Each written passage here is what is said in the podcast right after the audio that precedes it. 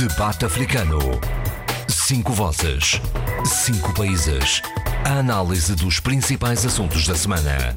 Na IRDP África.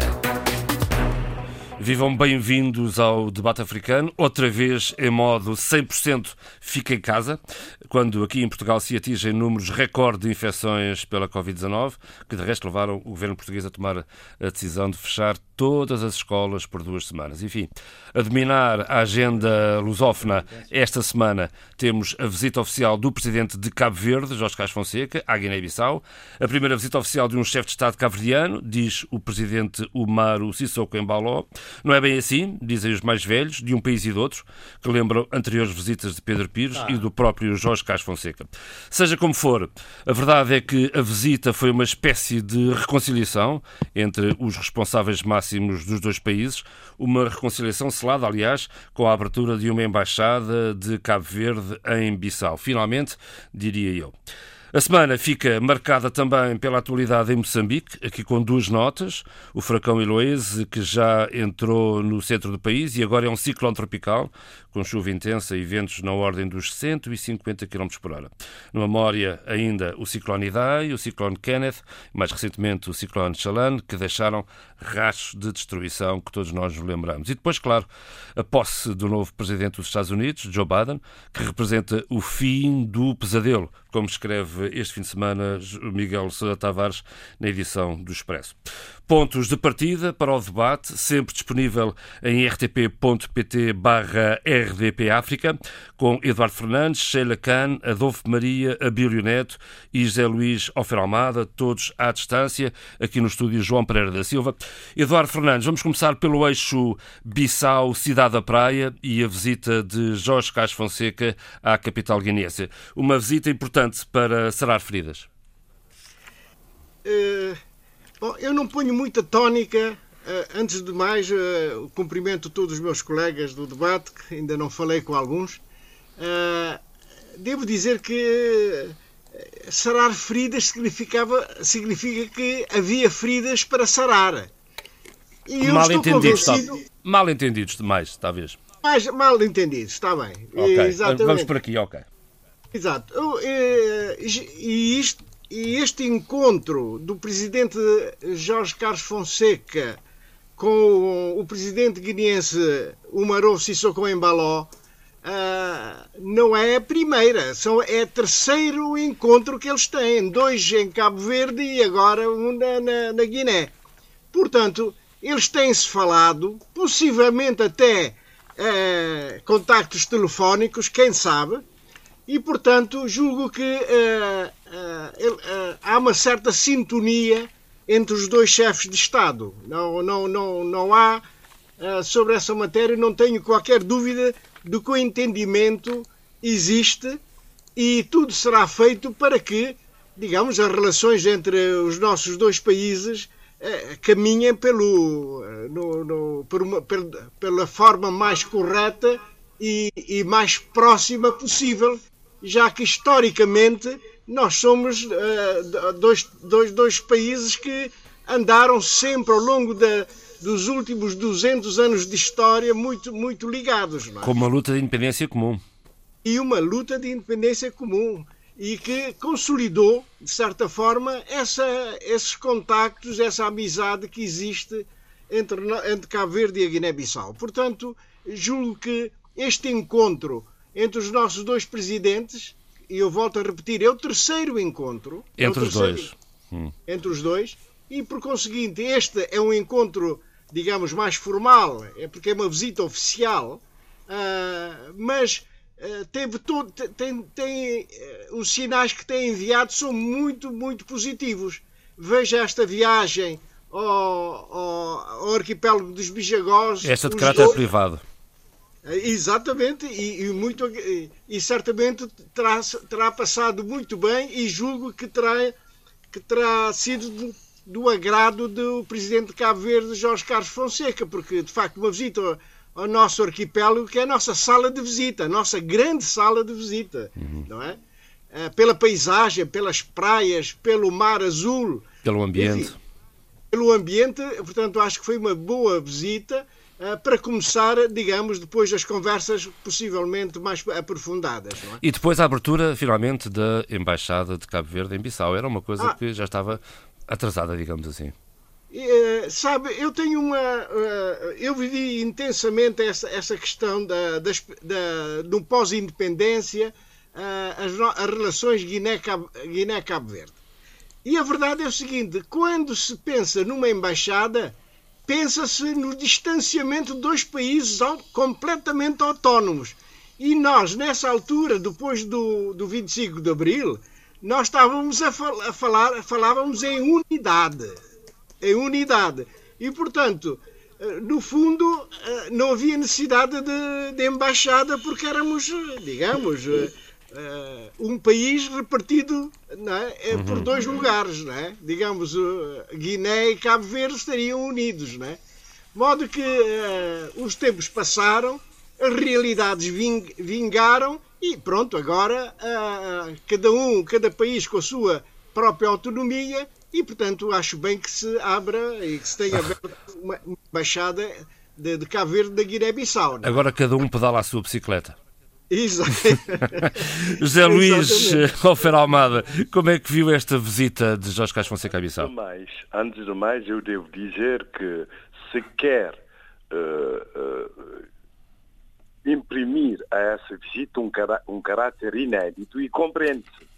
Relembre-se que o governo de Cabo Verde e o presidente de Cabo Verde foram os primeiros, dos primeiros a reconhecer o Maru Sissoko Embalo como presidente da Guiné, ainda os resultados eram provisórios.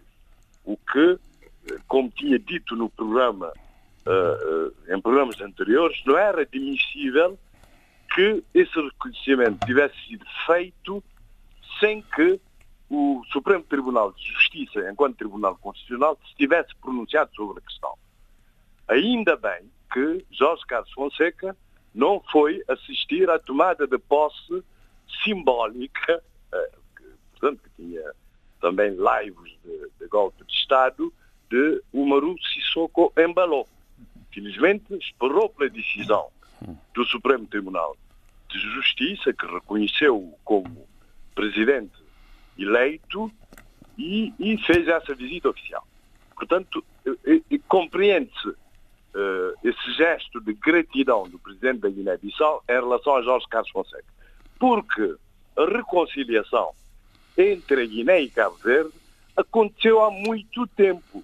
Aconteceu na Cimeira de Maputo, posterior ao golpe de Estado de Nino Vieira, em que esses dois chefes, o chefe de Estado de Cabo Verde da altura, Arcis Pereira, e Nino Vieira, se reconciliaram.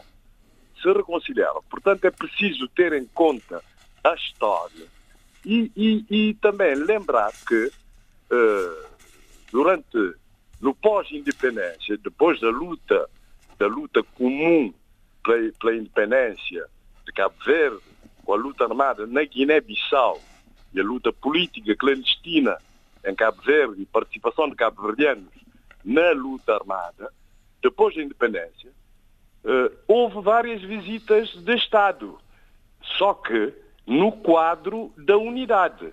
Quando Arcis Pereira visitava Guiné-Bissau, visitava como secretário-geral do PIGC e como presidente da República de Cabo Verde. Era uma, é espécie, saber... uma espécie de presidência aberta à Bissau.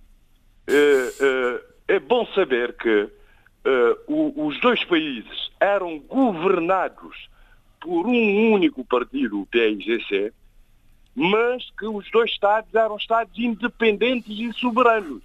Isso nunca esteve em causa, porque a partir do terceiro congresso do PIGC em 1977, optou-se por um processo gradual de unidade e por criação de órgãos de integração entre os países e órgãos intergovernamentais. Havia, por exemplo, o Conselho da Unidade entre os parlamentos, havia conferência intergovernamental entre os Estados e, e, e, havia o Partido Comum, mas os Estados eram independentes e soberanos. Por isso, é que se dizia também dois corpos e um só coração, mas eram dois corpos soberanos. Portanto, ainda mais, eu creio que, que, que depois a, a, a, questão da soberania passou aos partidos, porque os ramos nacionais dos do partido, do PSC, os ramos nacionais, com os conselhos nacionais, os órgãos internos de cada país, tornaram-se cada vez mais soberanos. Havia órgãos comuns, o Conselho Superior da Luta, o Comitê Executivo da Luta, a Comissão Permanente, mas havia órgãos nacionais que decidiam sobre o, o destino de cada, de cada um dos países. Por isso penso que não, não, há, não, não havia feridas a sarar. Nem mal entendidos. do encontro nem, de nem, mal, nem mal entendidos. É como disse o Eduardo, como as relações eram muito próximas, portanto não se viu a necessidade de ter uma embaixada em Bissau mas havia embaixador. Não se, não se, que não se havia um cônsul-geral. Havia um cônsul-geral. Um não, não, não, ouça. Havia um embaixador residente em Dakar que ah, tinha jurisdição também, claro. para que era também embaixador para Guiné-Bissau. E claro. lembro-me de uma pessoa, que é o António Lima, um panafricanista muito conhecido cabo-verdiano, dirigiu o grupo Kogiama, que era o embaixador de Cabo Verde para Guiné-Bissau. Portanto, o que é de e novo mais tarde nisso... o Arnaldo Spencer Araújo. Exatamente, exatamente, que também que viveu na Guiné durante muito tempo e foi combatendo da liberdade da pátria exatamente. etc. O que é de novo é um embaixador residente em Bissau. E há uma curiosidade sobre esse embaixador. O embaixador é o meu amigo Camilo Leitão da Graça, que é filho do José Leitão da Graça. Uh, José Leitão da Graça, como se sabe, foi o líder histórico e único da UPICV, União dos Povos de, das Ilhas de Cabo Verde, que era ferrenhamente contra a unidade de Guiné-Cabo Verde, porque e era um partido maoísta de ironia, extrema esquerda. Ironia do destino. Esquerda. E, e, isso é interessante. Porquê? Porque o, o, o, o Zé Leitão da Graça era também um ferrenho panafricanista, um discípulo de Kwame Nkrumah, viveu muito tempo em Acre. Mas ele era contra a unidade de Guiné-Cabo Verde porque dizia, já morreu uh, há algum tempo, dizia que uh, a unidade de Guiné-Cabo Verde representava o expansiona, expansiona, expansionismo, expansionismo. Do, da pequena burguesia cabo-verdiana imigrada na Guiné-Bissau. Outros tempos, outra ele, linguagem, ele, outros tempos, outra linguagem. Ele falava e da televisão era preto e branco. Cabo Verde era uma união forçada. E acho eh, bem que, que, que seja o filho o embaixador, porque aí tem-se a garantia que há um respeito também uh, pela, pela, pela, soberania, pela autonomia e, e pela história própria da Guiné-Bissau, com todos os ganhos que a unidade de Guiné-Cabo Verde trouxe, portanto, assegurou uh, que os nossos países fossem independentes, acelerou a história, porque provocou o 25 de Abril em Portugal e acelerou a história os processos de independência nas demais colónias portuguesas. Enfim, em resumo, foi uma, uma boa visita, no seu ponto de vista, correu Tanto bem? E, e, não, uma excelente, uma excelente visita uhum. nesse sentido, mas sem esses, essas matizes que querem emprestar a isso. E devo dizer que sou, que fiquei estupefacto quando ouvir o, uh, um programa da RDP África sobre essa visita, em que os eh, ouvintes participam e dão a sua opinião. A hora dos ouvintes, é como se chama. Os guineenses, normalmente, ficaram muito satisfeitos com, com, com, com, essa, com, com essa visita. E veem muitas mais-valias nessa visita. Fiquei estupefacto com a intervenção do único cabo-verdiano que interveio no programa a, a, a, mostrar o seu desagrado em relação à visita, o que não compreendo, e a tentar rebaixar o presidente de Cabo Verde dizendo que ele vai lançar livros. livros de poesia. Enfim, isto é uma rádio plural, isto é uma rádio plural em que as opiniões de todos cabem, até as, até as nossas aqui no debate africano, por muito dispares que sejam, cabem todas aqui.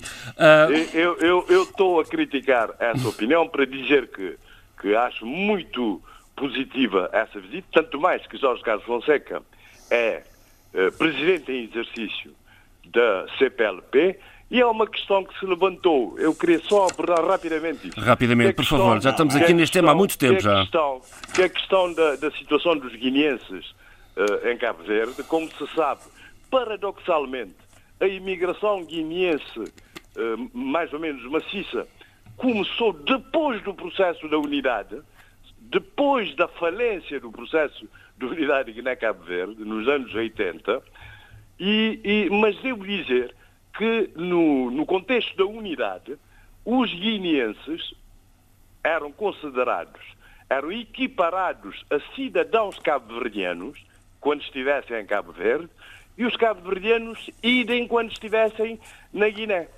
Portanto, essa situação de, Sim, de atual de indocumentados, portanto, também é um fruto negativo. Sobre a visita de Jorge Carlos Fonseca a, a, a, à Guiné-Bissau, alguns dos presentes, uma vez que não estou a ver aqui ninguém, alguns presentes quer uh, lançar alguma ideia sobre este tema? Passamos à frente. Não, eu julgo que podemos resumir uh, o objetivo maior desta visita como o reforço da amizade entre os dois povos, o povo guineense e o povo cabo-verdiano e, e, e julgo que é, é, é essa visita aos Bijagós, ah, perante uma paisagem tão linda, haverá muito boas conversas entre os dois presidentes e o reforço sairá certamente dessas mesmas conversas, não é? Sim, senhor. De resto, na sua página de Facebook, o presidente Jorge Carlos Fonseca deixou palavras muito simpáticas e exprimiu a sua grande satisfação por estes dias eh, de visita oficial à Guiné-Bissau.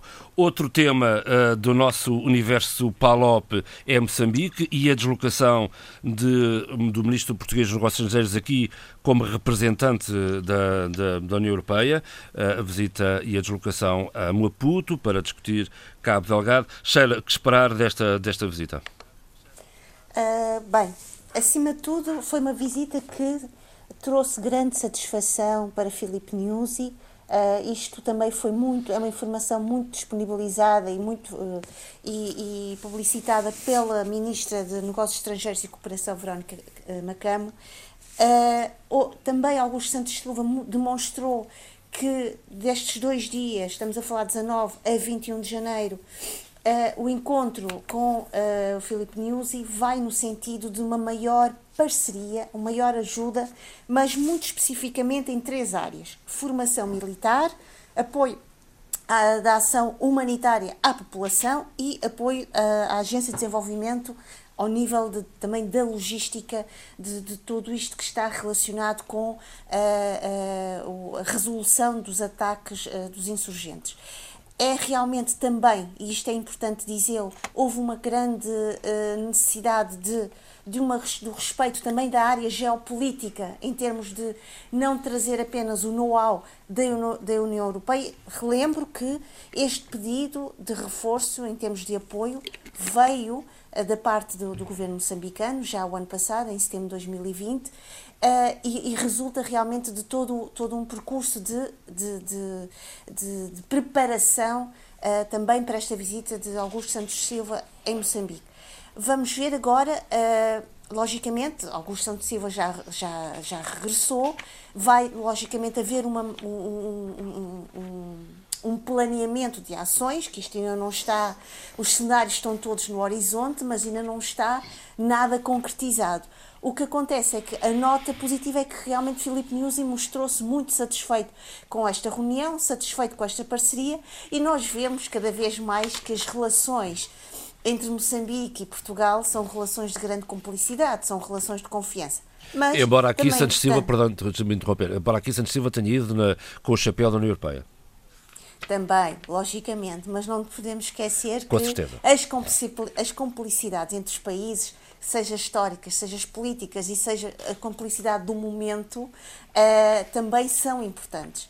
É verdade que Augusto Santos Silva veio representar, é uma espécie de porta-voz das preocupações uh, uh, que a União Europeia também tem e tem, e tem traduzido publicamente. Agora, importa realçar que Cabo, uh, Cabo Verde, Cabo Delgado, uh, isto são os afetos também a falarem bem. Cabo Delgado é, acima de tudo, e eu a ouvir eh, no outro dia uh, uh, também a, a, questão sobre os novos reforços, as medidas de reforço da relação entre a petrolífera francesa Total e o governo, uhum. Cabo Delgado e, e Moçambique estão numa região extremamente apetecida por várias nações. Estamos a falar de França, estamos a falar dos Estados Unidos e, portanto, uh, não nos esquecendo uma expressão que Armando Guebus usava muito durante a sua governação, é, uh, é que Moçambique é a pérola do Índico uh, e Cabo Delgado faz parte de todo este manancial de recursos naturais e que não se pode perder porque há investimentos e interesses muito elevados nesta região. E, portanto, uh, se a União Europeia quer dar o seu apoio logístico, o seu apoio militar e o seu apoio em termos de conhecimento, uh, também haverá por, por detrás de tudo isto o cenário empresarial que vai uh, beneficiar de toda esta, de toda esta preparação uh, logística e militar. Importa realçar, e não nos esquecemos desta, desta, deste pensamento de Filipe Nuzzi, é que uh, Filipe Nuzzi disse muito, muito claramente uh, acima de tudo, está a soberania do país.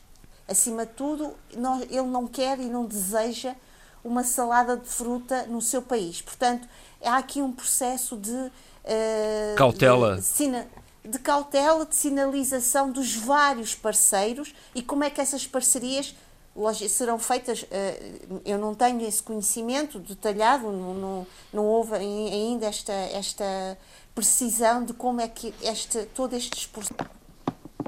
Alô? Oh Sheila, olha.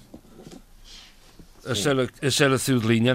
Uh, algum dos presentes quer também abordar este tema da, da, da, da, da, enfim, da deslocação do interesse da União Europeia em apoiar Moçambique em Cabo Delgado? Não, é, eu diga, posso só dizer que é, é absolutamente normal que haja este apoio da União Europeia, até porque a França está mais que interessada através da Total, que está tão, tão empenhada na exploração daquela bacia de, de Cabo Delgado, eh, do Revuma. Está, bem, está empenhada realmente na exploração de, dos recursos de, de, de petrolíferos e de gás em Moçambique. Uh, e, e, no geral, toda a União Europeia que tem carência de, fontes energéticas, não é?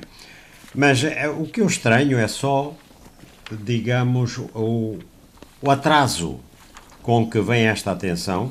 Foi preciso no terreno consolidar-se, eu digo mesmo consolidar-se, realmente uma, uma guerrilha, é, um terrorismo que era incipiente aqui há uns três anos, não é?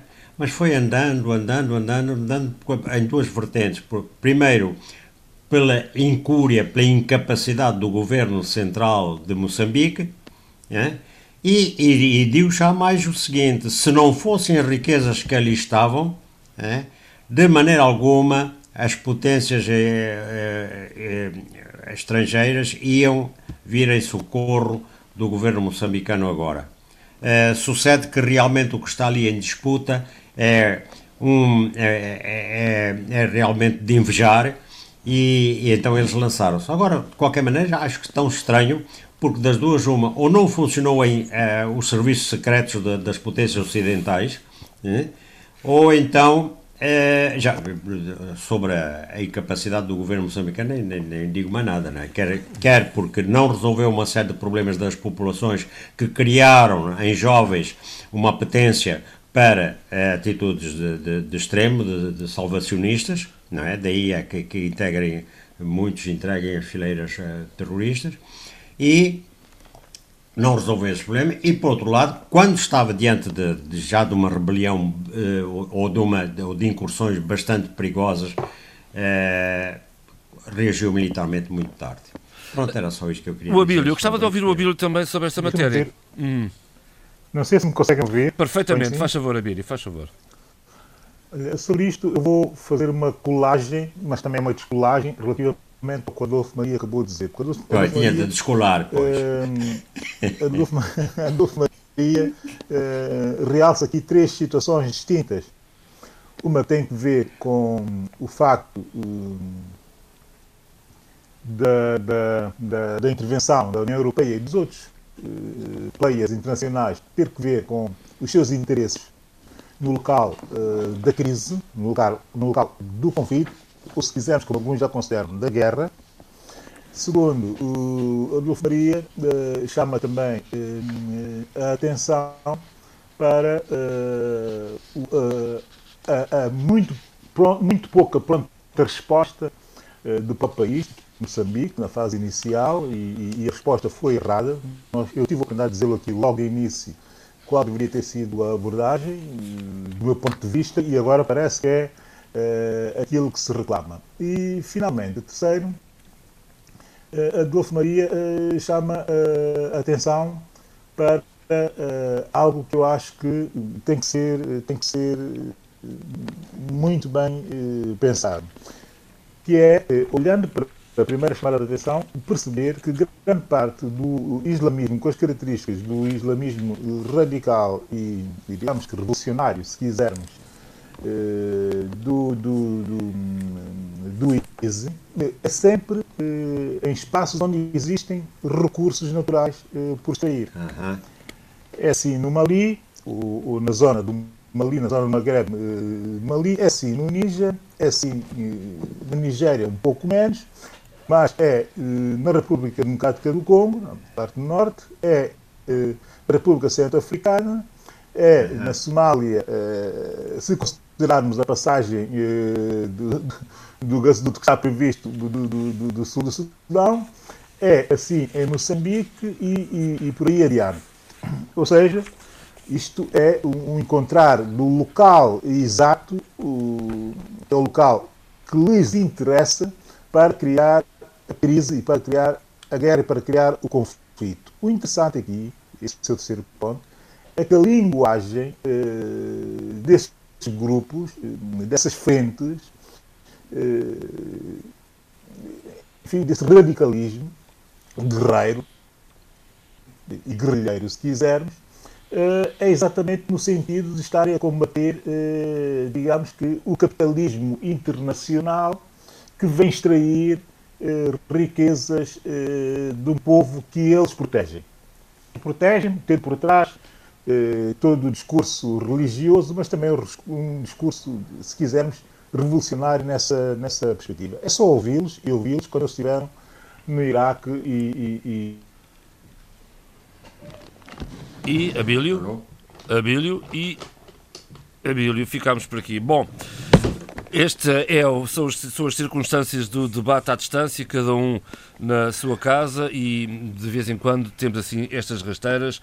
Creio que o Abílio deixou de estar em linha. No fundo, o essencial já aqui foi dito. Passamos a um outro tema nesta primeira parte, a posse de Joe Biden, o fim do pesadelo. Eu gostaria de ouvir sobre isto o Adolfo Maria. Está disponível para isso? Sim, eu estou disponível. É, é eu, é, quer dizer, aquela, toda aquela é, organização é, foi impecável é, e tudo foi muito bem pensado no sentido de todos os simbolismos estarem presentes de maneira a que Joe Biden conseguisse, numa primeira aparição pública e solene, fazer, digamos, dar expressão às suas ideias de força. Não é?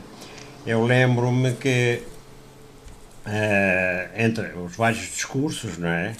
Lembro-me, por exemplo, da Amanda, aquela, aquela jovenzinha, aquela, aquela menina. Amanda Gorman. Muito, sim, Amanda Gorman, Amanda muito Gorman. bonita. Lendo o poema, agora vou falar. Socióloga. Atenção. Socióloga. Hã?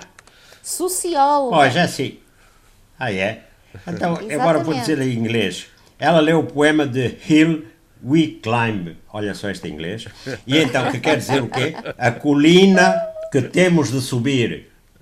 Bom, Não é, Sheila? É assim mesmo. Bom. Exatamente. Então, ela foi maravilhosa não só na adição, como nos gestos, e, e, e é, é uma poetisa premiada. E, e, portanto, foi muito de um simbolismo extremo.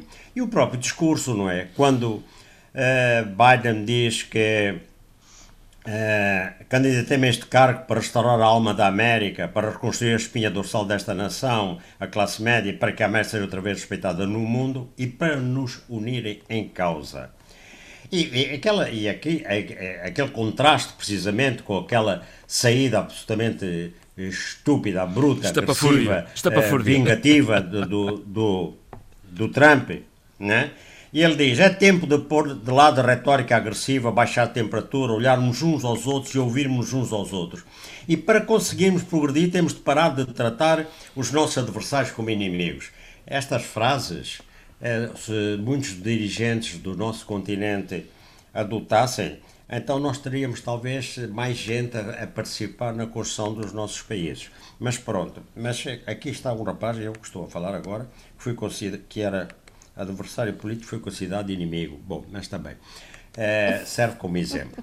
E portanto, não, isso é importantíssimo. Eu, eu foi sei, por isso que me tocou bastante esta. Porque, porque, não só porque é oportuníssima, porque tinha de ser assim mesmo, que ele tinha de falar, mas porque de facto representa uma questão profunda, que é um adversário, um divergente das nossas ideias, né, é, salvo casos extremos, não é?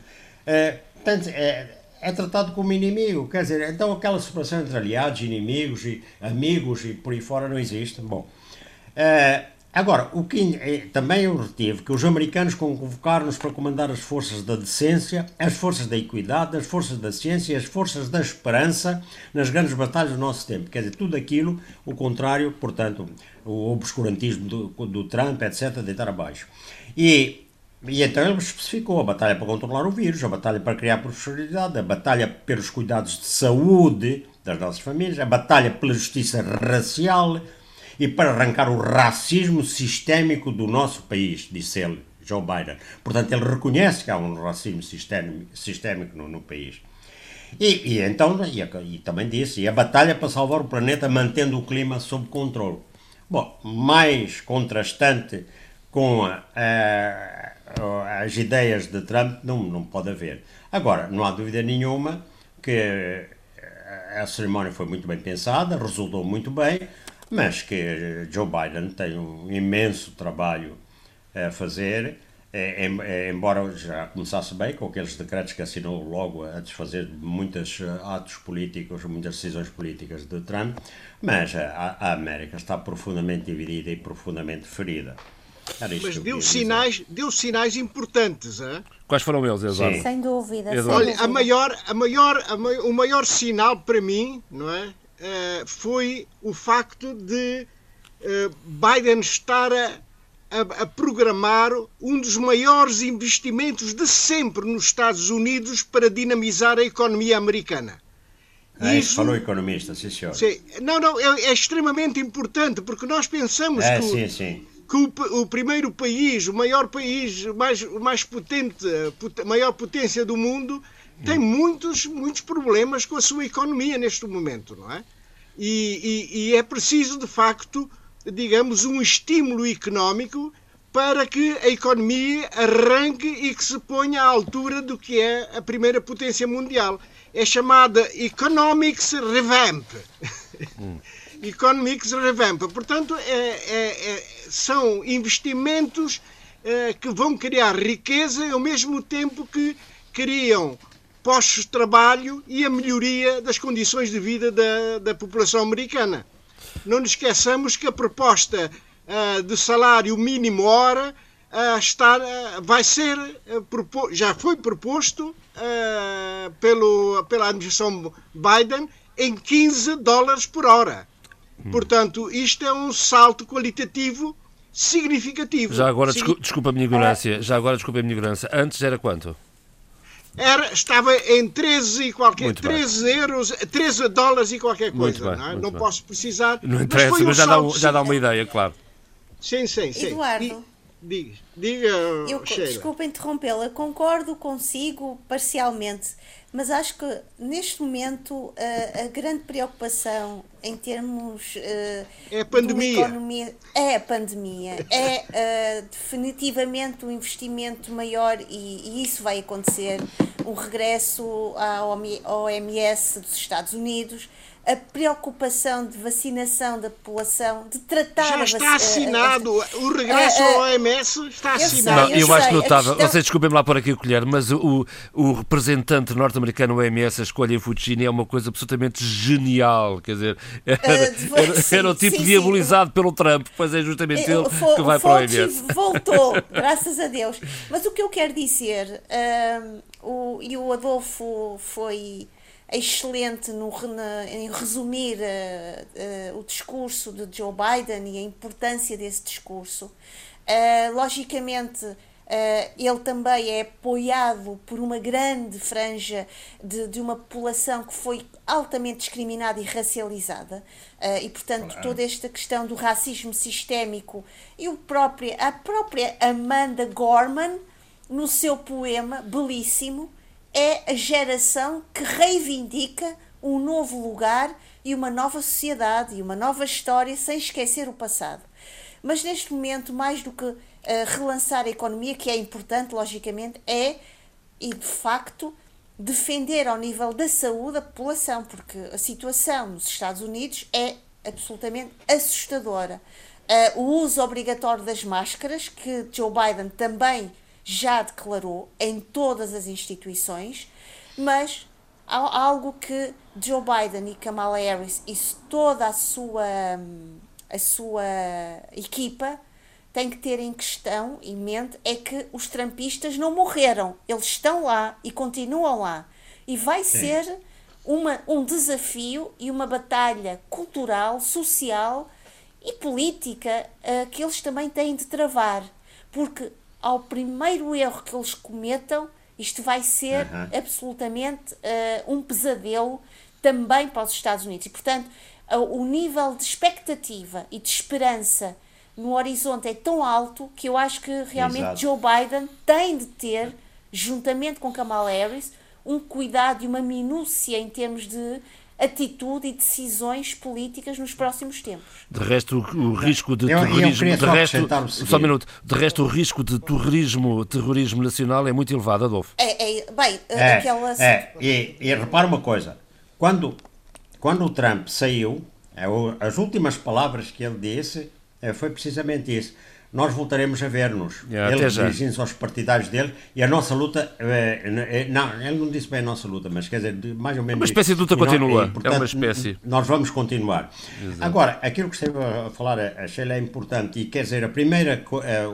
no terreno, se ele tiver êxito no terreno, no combate à, à Covid. Uh, isso é já um passo importante. Uhum. Porque neste momento, reparem uma coisa, uh, o número de mortes no Covid ultrapassou largamente os mortos de, de, de, de, que os Estados Unidos tiveram na Segunda Guerra Mundial, na, na, na frente asiática e na frente europeia. É, já vai em muito mais de 400 e tal mil. Mas os Estados Unidos, esse imperialismo não vale a pena, que é mesmo, são mesmo imperialistas, nas cinco guerras que fizeram uh, depois da, da, da, Segunda Guerra Mundial, uh, a Coreia, uh, do Vietnã, qual é que fizeram mais? Uh, mas andaram numa série delas. Ah, Iraque, uh, e uh, do Iraque. Iraque bom, nessa, nessas cinco guerras, neste momento, eles já perderam quase quatro, três vezes mais do que perderam nessas, nessas também guerras. Não é? Portanto, o luto está instalado e vai se instalando progressivamente na, na sociedade americana. Uh, além da paralisia que vai trazer uh, forçosamente uh, na, na, economia, não é? E nós aqui já sabemos, já sabemos como é que as coisas são, não é? E portanto, quer dizer, esse combate é, é, é crucial, é crucial. E portanto, aquilo, o reforço das verbas para a economia de que falou o Eduardo Fernandes são realmente fundamentais. O que interessa é saber como é que no terreno eh, ele vai conseguir coordenar e vai ter a receptividade dos, de, de, de, em cada Estado, porque depois também há os egoísmos, eh, digamos, regionais é, dos Estados. Mas é, vai ser muito importante e, e é verdade que ele criou expectativas muito altas eh, para algumas pessoas. Os outros a expectativa deles continua a ser o Trump. Vamos a ver. Mas e, e a volta só, só, só, será dada realmente com melhorias substanciais no terreno. E o Abílio Neto? o combate às três crises que a América está a viver nesse momento. Quais são elas? A crise da, da saúde pública, a crise Exato. de uma profunda divisão da sociedade eh, americana e a Exato. crise económica. São as três crises. É isso. Uhum. Agora está a síntese. Abílio, ai, disparado. Sim, Abílio, digo bem, caramba. Abílio Neto, já, não sei se já regressou aqui ao nosso convívio. Isto só com o radar é que eu consigo perceber se estão ou não estão. Uh, não, não, não ouço retorno. Estou. Ah, não sei se me ouvem. Oi, sim, senhor. Abílio, muito bem, muito bem força. Então, a, a propósito da posse de, de Joe Biden. Uh, a propósito do Joe Biden, eu mais do que a posse e mais do que, do que enfim, tentar, de alguma forma, uh, especular sobre o que poderá vir a ser a América e até tentar trazer algumas linhas de tendência, mais do que isso, eu devo dizer que há algo que me está a, a, a encher as medidas na equipa criada, estruturada e desenhada por Joe Biden e por Kamala Harris, que é, uh, primeiro, temos uh, toda uma equipa de nomeações em que pela primeira vez na história dos Estados Unidos da América as minorias estão uh, em maioria na equipa governativa ou governamental, é se quisermos. É? Uhum. O que é que isso quer dizer? O que é que isso quer dizer? Que é negros, latinos, asiáticos, etc., ultrapassa o número do ASPES, ou seja, dos brancos, eh, que são a maioria na América, como nós todos sabemos. Portanto, uma equipa diversa, que inclui até, eh, com uma pasta eh, eh muito importante, que é a pasta que vai dar, vai dar digamos que, o impulso a essa ideia que o Eduardo Fernandes acabou de dizer, do plano económico dele, acho que o Eduardo ou a Maria já não lembro bem, o plano económico expansionista ou expansista dele para os Estados Unidos da América, que é um gay, que foi candidato também eh, às eleições eh, no Partido Democrata para a candidatura às presidenciais, o Buttigieg. Portanto, estamos aqui com uma equipa com esse, com esse tipo de diversidade. Primeiro. Segundo, saber dessa, dessa equipa quem vai ser influente no desenho das políticas externas, sobretudo aquelas que afetam o continente africano. E aqui, nesta perspectiva, eu lembro que no ano passado, por essa altura, ou, ou um pouco antes, eu estava aqui a enaltecer eh, duas ex-colaboradoras muito próximas do presidente Barack Obama, que escreveram dois livros absolutamente brilhantes, e eu, enfim, trouxe como sugestão, não estavam traduzidos para português, estavam em inglês, mas trouxe como sugestão, eh, aqui coisa de um ano e qualquer coisa, acho que foi eh, em início de janeiro do ano passado, também, que é a Samantha Power, uh, que foi embaixadora nas Nações Unidas, e a Susan uh, Rice, que também teve o mesmo percurso, mas no Conselho de Segurança. As duas estão na equipa do Biden.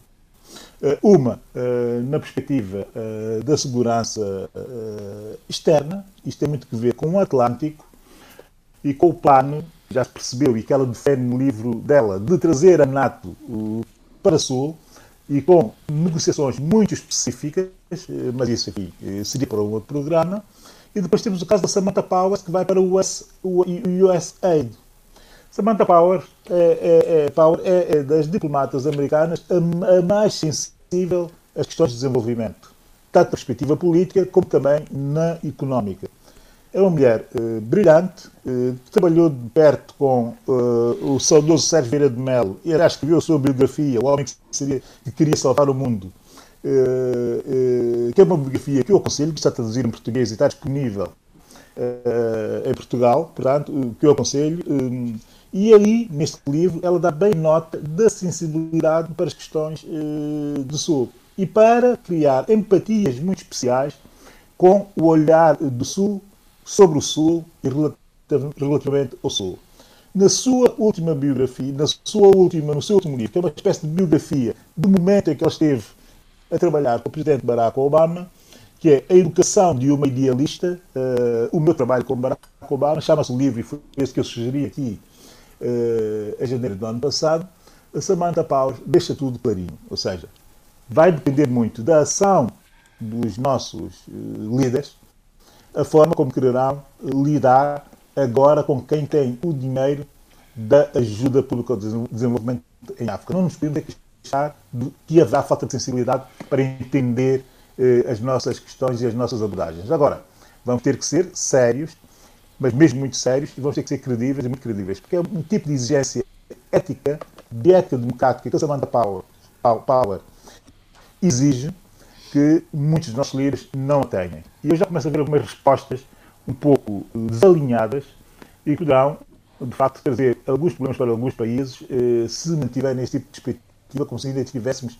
na Guerra Fria. Os países conseguirem eh, ultrapassar esse complexo da Guerra Fria, eh, se conseguirem posicionar-se no novo milénio e nas novas relações que o novo milénio exige, sairão a ganhar, tendo como interlocutora alguém como a Samantha Power. Agora, os outros querem estar uh, comodamente no passado e com posturas autocráticas e de abordagens eh, pouco dadas à defesa dos direitos humanos, terão problemas com certeza.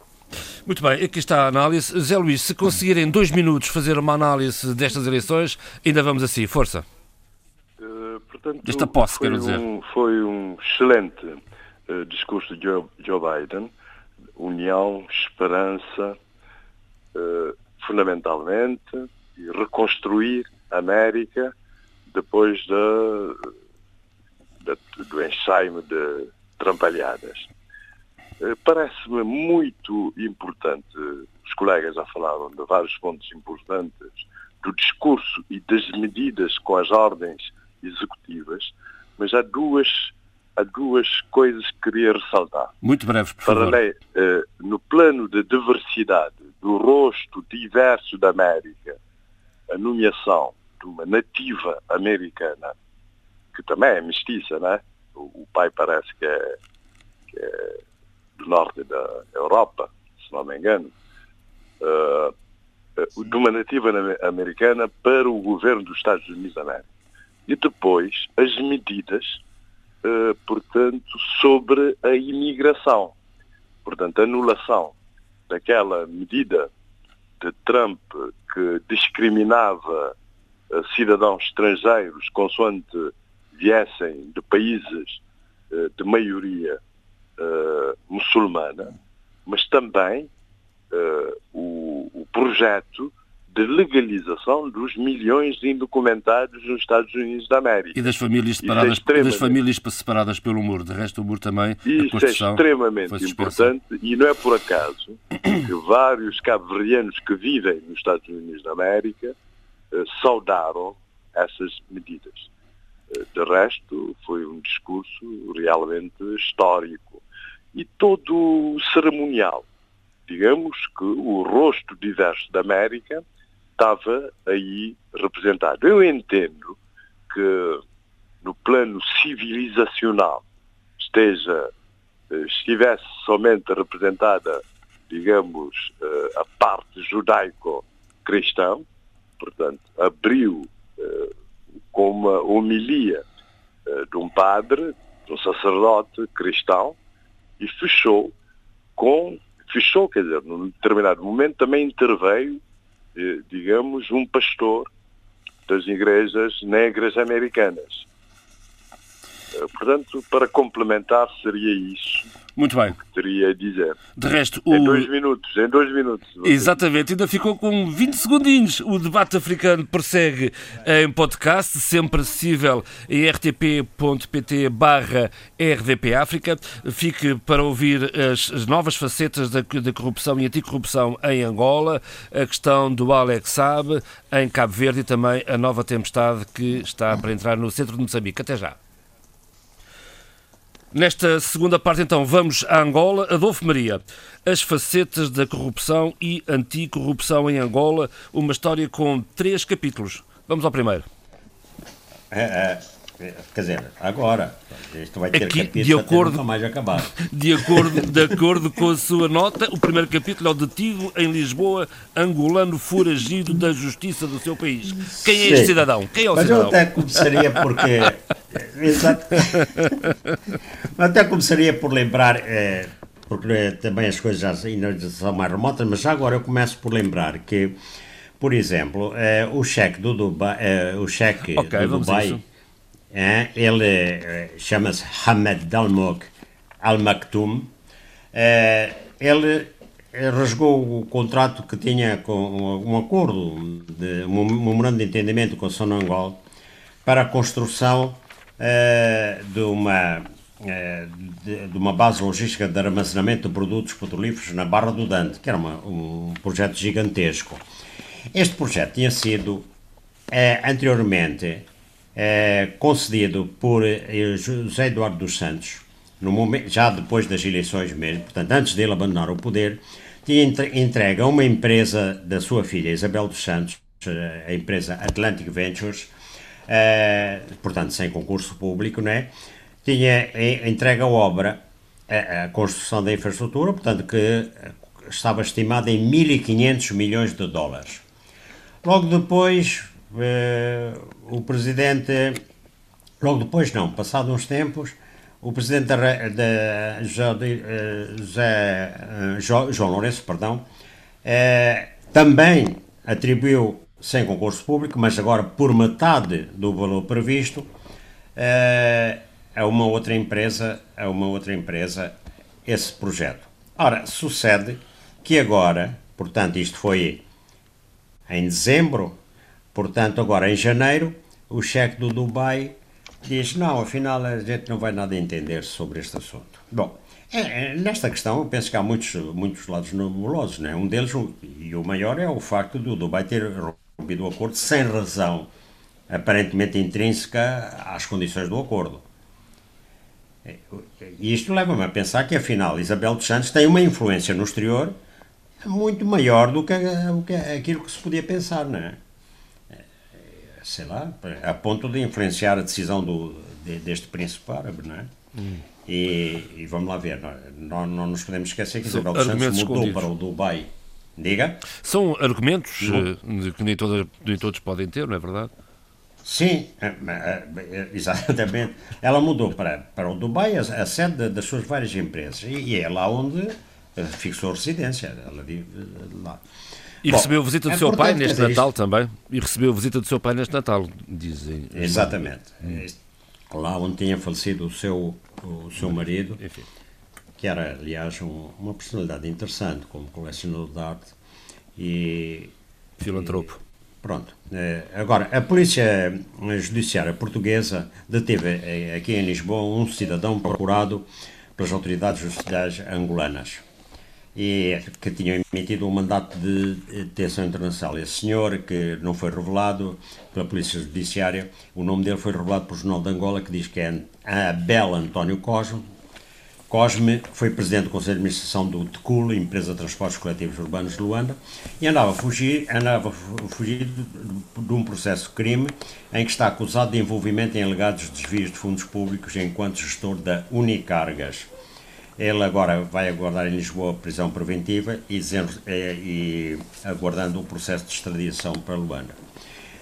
Irene Neto, uh, portanto, é filha de, de, de Agostinho Neto uh, e que é a mulher do empresário luso-angolano Carlos São Vicente, que está detida em prisão preventiva. Ela vive agora em Lisboa. Em Luanda, está presa em Luanda.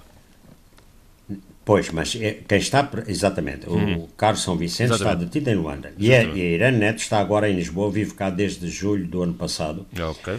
E, e ela disse que tem estado a fazer pessoalmente várias demarches, escrever cartas de, a várias entidades em Portugal para expor a situação do marido. Uh, diz temos estado a sensibilizar, uh, nomeadamente a Presidência da República, a Assembleia da República, o Ministério dos Negócios Estrangeiros, também o nosso amigo, diz ela, o nosso amigo General Ramalhianes. Ferro Rodrigues, o Presidente da Assembleia da República Portuguesa, informou que o caso foi remetido para os senhores e senhoras deputados da Comissão dos Negócios Estrangeiros e das Comunidades. Uh, e, portanto, Aqui o pedido. Adolfo, imagino que aqui o pedido é um pedido de extradição, eventualmente, de, para Portugal. Quem? Uh, estas cartas de Irene Neto são... Ah, não, não sei, não sei, só sei o que conteúdo das cartas, realça... não, não, se conhece o conteúdo das cartas, não é conhecido. Não, embora isto tudo é de uma grande entrevista que ele deu à, à Lusa. E ela não é, eu pelo menos não conheço, né? Mas ela diz que, mas ela realçou que o marido é um cidadão português e tem empresas em Portugal. E por isso, diz ela, penso que o Estado português também se deve preocupar com o cidadão português cujos direitos devem ser defendidos e está preso nas circunstâncias em que está em Angola. Isso ele, é, está, ele está, pre... é? está preso uh, alegadamente por, por negócio da seguradora 3As, não é? Ali um... Sim, daquela, daquela uh, uh, grande seguradora, não é? Hum. Que era do Estado, que, que, que havia capital da Sonangola, etc. Não é? Por, por, outro lado, ela diz que no contato com o ex-presidente da República Portuguesa, o Ramalhienes, eh, recebeu sinais de apoio à posição da família contra a aplicação da medida de, previsão, de prisão preventiva de Carlos Vicente. É, também pediu pareceres diversos constitucionalistas, etc, etc. E, entretanto, o filho dela é, e, e, de Carlos São Vicente, Ivo São Vicente, vive aqui em Portugal, foi agora constituído, constituído arguido é, em Luanda, não é? E ela diz que não sabe o que é, mas que pensa estar a afirmar certas coisas quando nós estamos numa posição em que temos um marido preso e temos um filho constituído arguído e o filho vive em Lisboa já há algum tempo, não se irá apresentar à justiça angolana, diz ela. Uh, também não temos meios para pagar bilhete de passagem para Angola e muito menos local onde residir no país, porque a nossa habitação também foi apreendida pela justiça angolana, portanto não temos para onde voltar, etc, etc. Bom, é, Irene Neto, já agora só aqui uma contextualização. Irene Neto, que é neta de Agostinho Neto. É filha dele. É, Irene filha, Neto é filha Filha, perdão, ok. É filha do Agostinho Neto. Hum. É, e, e, e, portanto, é, talvez ela, talvez seja por facto de ele ser ter, o filho, agora está falando dela, do filho dela, de, deste ser gestor de empresas do pai, o que integravam o grupo por ele criado. Bom, eh, seja como for, isto quer dizer, vem mostrar, vem, lá está, são reações contra reações, tudo isso. Porque, entretanto, também ligado a isto, há também a história, quer dizer, o, o papel que neste momento tem Miala, que é um, o general Fernando Miala, que é chefe de Serviço de Inteligência e Segurança do Estado INSE, e que é um dos homens mais poderosos de Angola. Ele esteve preso no tempo José, foi um homem de confiança de, de José Eduardo Santos e depois uh, esteve preso durante quatro anos uh, no regime de José Eduardo Santos. Né? Uh, então, diz-se que os serviços dele têm atuado de modo autónomo e contribuído de forma ativa para algumas das acusações de corrupção ou desvio de fundos públicos que foram depois desencadeados pela Procuradoria-Geral da República. E disse mesmo que aquelas reportagens da televisão popular de Angola, intituladas O Banquete, em que foram produzidas uh, no final de, do ano passado, não é? Toda uma série de, de, revelados toda uma série de processos e de esquemas uh, da, da, corrupção. E isso foi por informação prestada pelo CINSE. eles dizem que o jornal dispõe mesmo de um gabinete de social media eh, que é responsável pela disseminação da informação que põe em xeque figuras ligadas à governação de José Eduardo dos Santos. E, e diz que a autonomia do CINS é de tal forma que, por vezes, o Procurador-Geral da República, Helder Pitagros, é forçado a atuar por força da informação colocada a circular através de outros canais, em Angola e em Portugal. Sendo que Portugal é um país eh, que é muito usado preferencialmente para a difusão das notícias. Bom, o que é certo é que esta multiplicação de denúncias eh, criaram um clima de medo na elite angolana e, e tem refriado as críticas ao governo de João Lourenço eh, porque para há uma possibilidade de retaliações. Né? E, e, e, neste, e neste particular o CINS tornou-se uma entidade temida. Né? É, pronto, isto no que respeita ao tal esquema. É, sobre notícias de Angola, tenho aqui mais duas Não sei se devo continuar ou não. Se ninguém quiser tá? comentar, uh, se alguém quer uh, comentar esta situação. Quem é que se vai meter nisso? Quem é que se vai meter nisso? se o Adolfo não deixar, ninguém se mete, isso é garantido. este quimo é Bom, meu, neste quimo ninguém toca. então, mas vá, siga, agora, Adolfo. Vamos embora. Então eu termino aqui. Aproveitamos, a, a sim senhor. Parte, vamos embora, vamos embora. É, porque é, Angola é, tem um declínio anual de 15% na produção de petróleo, não é? Hum. E são na hora dos 15%, ou cerca, cerca de 140 mil barris por dia, que, que Angola está a ter em relação, uh, menos em relação ao passado. E quem disse isso foi o Presidente do Conselho de Administração da Agência Nacional de Petróleo e Gás, uh, Paulino Jerónimo. Uh, e a que é que se deve esta quebra de produção? Deve-se à falta de investimentos na pesquisa, exploração, refinação e armazenamento ao longo dos últimos anos. Dos últimos, quer dizer, dos 45 anos, é? pelo menos dos últimos anos, de facto, porque a produção anual do país é estimada em 220 mil barris por dia, mas eh, agora, para se atingir este setor, eh, esta produção, tem de se explorar campos marginais que não são economicamente atrativos para desenvolver e produzir. diz também que é, palavras dele próprio. Nós nós, eles, não é?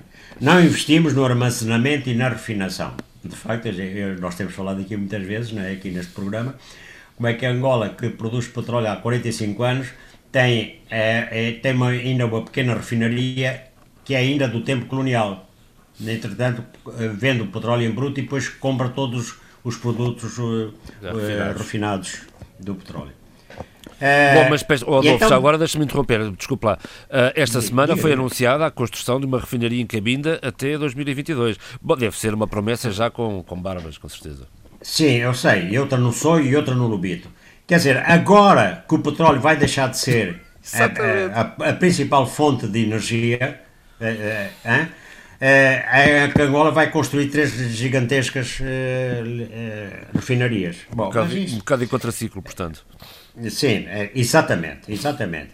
Uh, e então, uh, este senhor, que é este responsável, de, portanto, uh, um outro senhor, que é o próprio Ministro dos Recursos Minerais de Petróleo, o próprio Ministro, Diamantino Azevedo, num programa chamado Café com Jornalistas, um programa radiofónico, ele, ele então assume isto. Isto é interessante assumir, não? Nós, portanto, nós eles, não investimos no armazenamento e na refinação a culpa é nossa, nossa deles, está claro, daqueles. É, assumiu o ministro e que acrescentou que a produção poderá baixar ainda mais se faltar pesquisa. E, e ele também reconheceu que a nível no mundo há uma mudança na matriz energética que vai reduzir a importância do petróleo. E então teve esta frase: o melhor é explorá-lo agora, obtendo riquezas para ajudar a desenvolver outros setores da vida do país. Bom, isso foi o que fez a Noruega, não é? criou o Fundo Soberano, que é um verdadeiro fundo soberano para o futuro. Em Angola, não. Uh, e já agora, para, para terminar, no meio disto tudo, interessa, já que falamos de corrupção, já que falamos de desconseguimentos e tudo isso. Então vamos lá ver o que é que vai ser agora. Sim, a, a, a Omunga, uma já antiga ONG angolana de direitos cívicos e a Associação Justiça, Paz e Democracia realizaram em 13 e 14 de janeiro, em Benguela, uma formação sobre transparência, boa governação, corrupção e advocacia social. É? Isto foi organizado para membros da sociedade eh, civil e para jornalistas. Quais eram os objetivos? Dotar os membros da sociedade civil, jornalistas, sobre conhecimentos eh, com conhecimento sobre o fenómeno da corrupção, branqueamento de capitais, incluindo a perspectiva jurídica. O outro ponto era fortalecer a capacidade de intervenção da sociedade civil para a prevenção e combate à corrupção, promoção da transparência, eh, através da advocacia social e do lobbying. Isto aqui é que o, o gosta, o lobbying.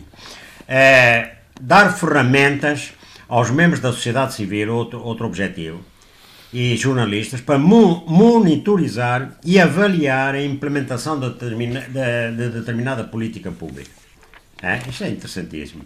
E esta OMUNGA e esta AGPD têm trabalhado na, na, promoção e divulgação dos direitos humanos, dos valores do Estado do, do Direito Democrático, eh, e incluindo a transparência e a boa governação, é evidente. E são membros eh, observadores da Comissão Africana dos Direitos dos Povos. Portanto, eu achei, acho que é muito interessante este trabalho de formação, porque a, a sociedade civil está a precisar de formação nesse sentido e, está, de, e de melhorar a sua capacidade de intervenção uh, no país.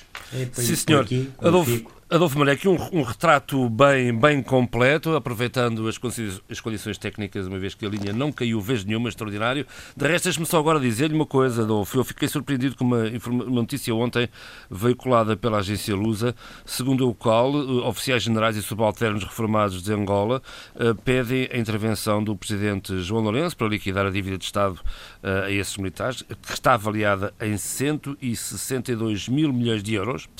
E admite-se, esta é que é a parte uh, 162 mil milhões de euros. Mil milhões de euros, uh, de acordo com a Lula, está avaliada em 130 mil milhões de kwanzas, que entre, ah.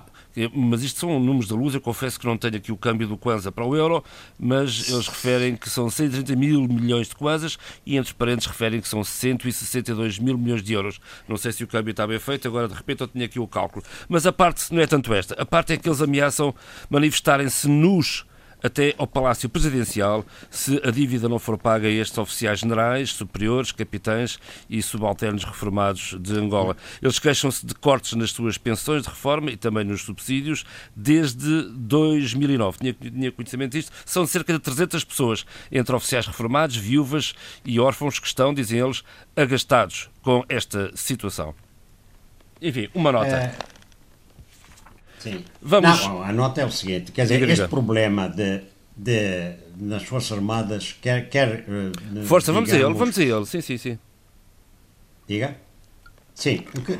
Tá? Faz favor, vamos a ele, estou a ouvi-lo. Não, o que eu estava a dizer é que o problema da reintegração na vida civil eh, de elementos que são, são dezenas, são centenas de milhares de, dos dois exércitos, da UNITA e do, do MPLA, é, é, e tem sido sempre extremamente difícil, por várias razões. Né?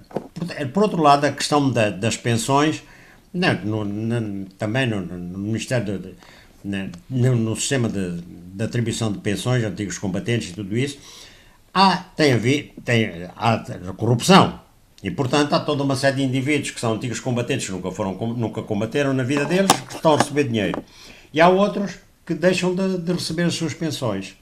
Hum? Bom, e há uma série de, de mortos que continuam a receber as suas pensões. Além de, de, da corrupção, há também a organização, mas é, é, é, é a falta de organização. Agora, esses, eh, esses, esses, essa questão deve ser uma questão muito particular, porque, no geral, os altos comandos, o, o, as altas patentes costumam ter visto uh, os seus problemas resolvidos. Eu, não, francamente, não, não tenho elementos para me pronunciar sobre isso. Uh, deve estar relacionado com a integração, precisamente, talvez, de uh, oficiais que vieram da UNITA. Não, não posso dizer, uh, mas é uma ameaça grave. Hum. E repare que eles dizem que desde 2009, hum. portanto, eu, eu pergunto, mas quer dizer, 2009, 11 anos, de, 12 anos depois é, ainda não, entre dois, em 12 anos não houve ocasião para fazer um ultimato como esse? Porquê só agora? Sim, Bom, uma história que tem que ser melhor contada, provavelmente. Eu, creio, eu vou fazer, eu, se bem que uh, eh, um, aqui neste texto usa uh, a agência de notícias insista nos mil milhões, nos 162 mil milhões de euros, eu feitas as contas, os 130, Divida por 600. É isso, é. 130 mil milhões de kwanzas dão 162 milhões. Há aqui três zeros a mais, são 162 é isso, é milhões de euros e não mil milhões de euros, como foi dito erradamente é como, está, como, aqui está Não. Exatamente. Bom, vamos em frente. Não, vamos... Isso, aí, isso, isso aí eram quatro orçamentos, quatro orçamentos de Estado angolano. Não, é que assim de repente, com tanto milhão à volta, a gente nem se apercebe. Volta, sim, sim, não, quando, os assim, milhões de quase. não, os milhões já é. Um, São sacos um de plástico cheios de notas para pagar a conta de jantar. Eram os é velhos tempos. Bom, um, uh, eh, Sheila Khan, vamos, eh, vamos dar um pulo a Moçambique e vamos, um, vamos. Um, fazer um, dar um, começar uma olhada sobre esta enfim, a tempestade uh, Eloise, que, que, que, que, este fim de semana tudo indica vai transformar-se em, em ciclone tropical. Bem, mas se, se o, o Já concordei, força.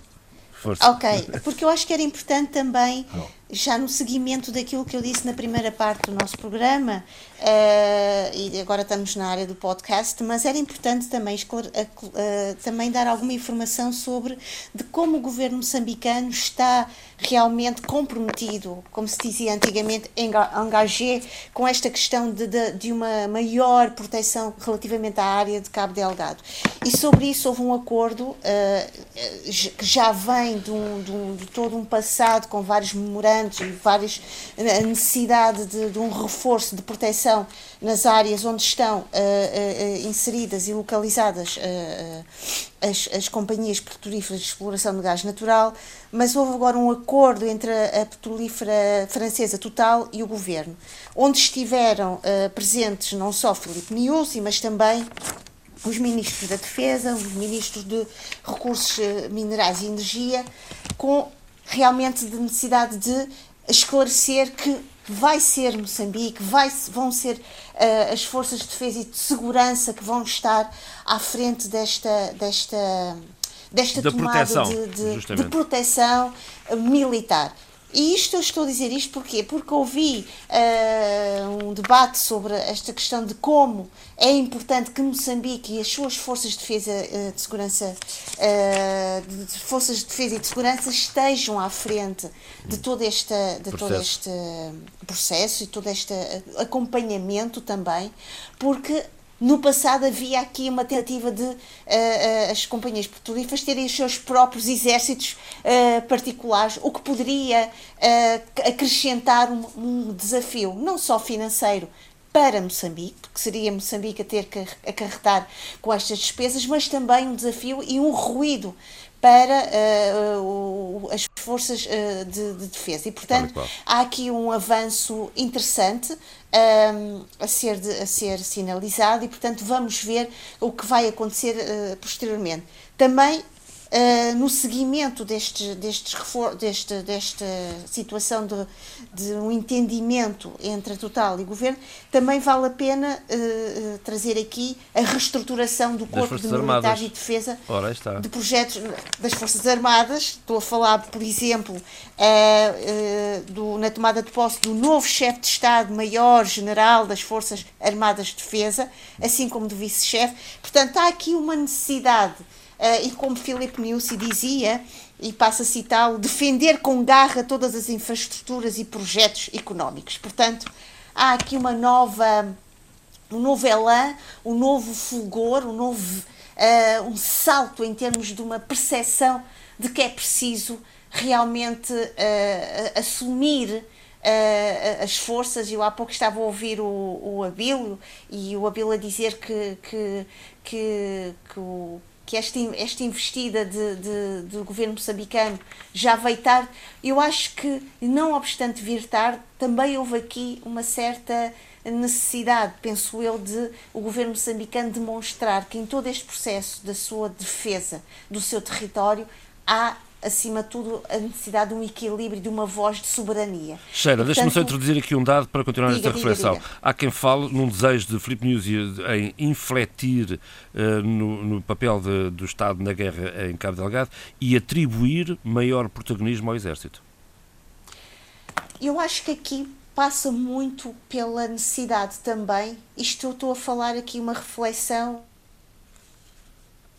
Sheila? A perdemos a Estela neste momento.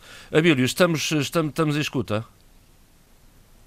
Estou, estou, estou. Abílio, uh, creio que tem, tem acompanhado, está a acompanhar este. Estamos aqui a falar da nova política ou, do, ou do, do, da, do interesse sinalizado e sublinhado por Filipe News. Estou, em... estou aqui. Cheira, então aqui. vamos voltar eu ao. A, eu estou a, a, Já estamos cá outra vez, continua, por favor. Entretanto, Pronto, hum. é uma reflexão de também uh, assumir aqui uma soberania através do seu exército a, a, a, sua força, a sua capacidade de resposta, uh, não, não menosprezando as, as tais parcerias, as tais sinergias necessárias, mas é também uma, uma necessidade de apostar numa força maior.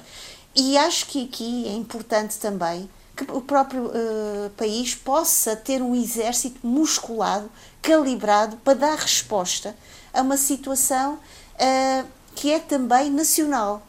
Porque eu disse num dos uh, programas do debate africano isto. Uh, é importante, logicamente, este apoio externo, mas o know-how tem de vir também uh, de, um, de, um, conhecimento local, territorial uh, uh, do próprio país. Porque, melhor do que ninguém, são essas forças que devem conhecer os dinamismos. E assim, de repente, pum, saltou. Abílio. Uh, uh, vamos, uh, relativamente ao que se passa em, em Cabo Delgado, alguma coisa a acrescentar a este tema? ou mudamos de linha para as ilhas, para as ilhas de São Tomé e Príncipe? Ninguém está comigo. João Pereira, eu posso dizer algumas ah, coisas sobre. E eu, e eu agradeço, Eduardo, e eu agradeço, como deve calcular, força. É a sua palavra. Não. Siga, siga, Eduardo, siga, siga. Olha, uh, uh, portanto, as Nações Unidas andam, estão muito preocupadas com, com as questões humanitárias em Cabo estou Delgado. Aqui, voltei. Sim, mas Oxeira, agora estamos com o Eduardo, peço, peço desculpa. Desculpa, estou aqui com falhas, não estamos. sei, na comunicação. Entretanto, vamos, portanto, viramos. Eduardo, faz favor. Olha, eh, as Nações Unidas estão muito preocupadas com aquilo que se passa no norte de Moçambique, não é? Uh, mais de 565 mil pessoas fugiram das suas casas e aldeias, não é?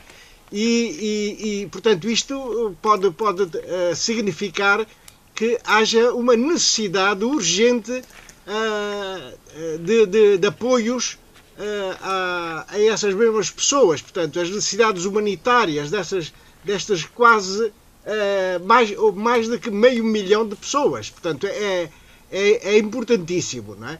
Uh, os, as Nações Unidas deslocaram para Cabo Delgado um conjunto de técnicos, uh, cerca de vários, cerca de sete pessoas, para avaliarem a, a, a dimensão da crise humanitária no norte de Moçambique.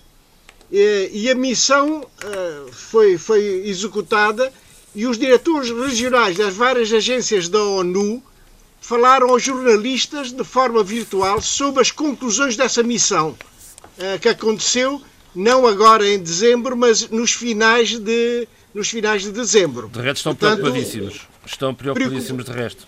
Exatamente. Sim, sim, sem dúvida, sem dúvida nenhuma. E exige, exige não só conversa fiada, mas uh, apoios concretos, porque as pessoas estão a passar mal uh, e, é preciso uma ajuda das várias agências da ONU, nomeadamente do PAN, não é? do Programa Alimentar Mundial. Porque. Sim, sim.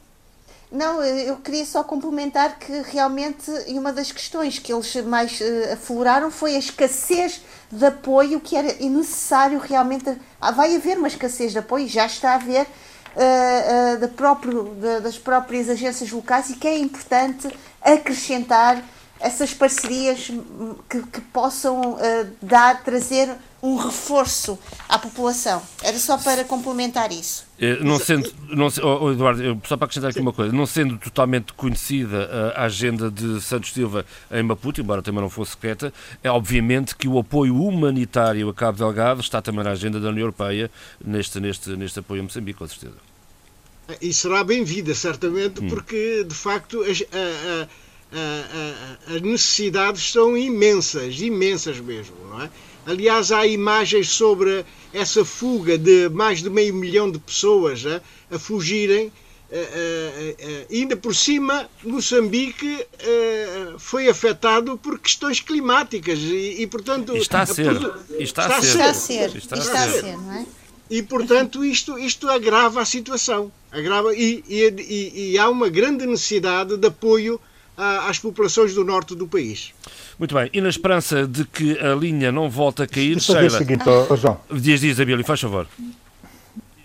É só para dizer, mais ou menos em, em comentário, aquilo que a Sheila disse sobre enfim, o tardar ou não tardar eh, de resposta do governo moçambicano na situação no norte, em Cabo Delgado.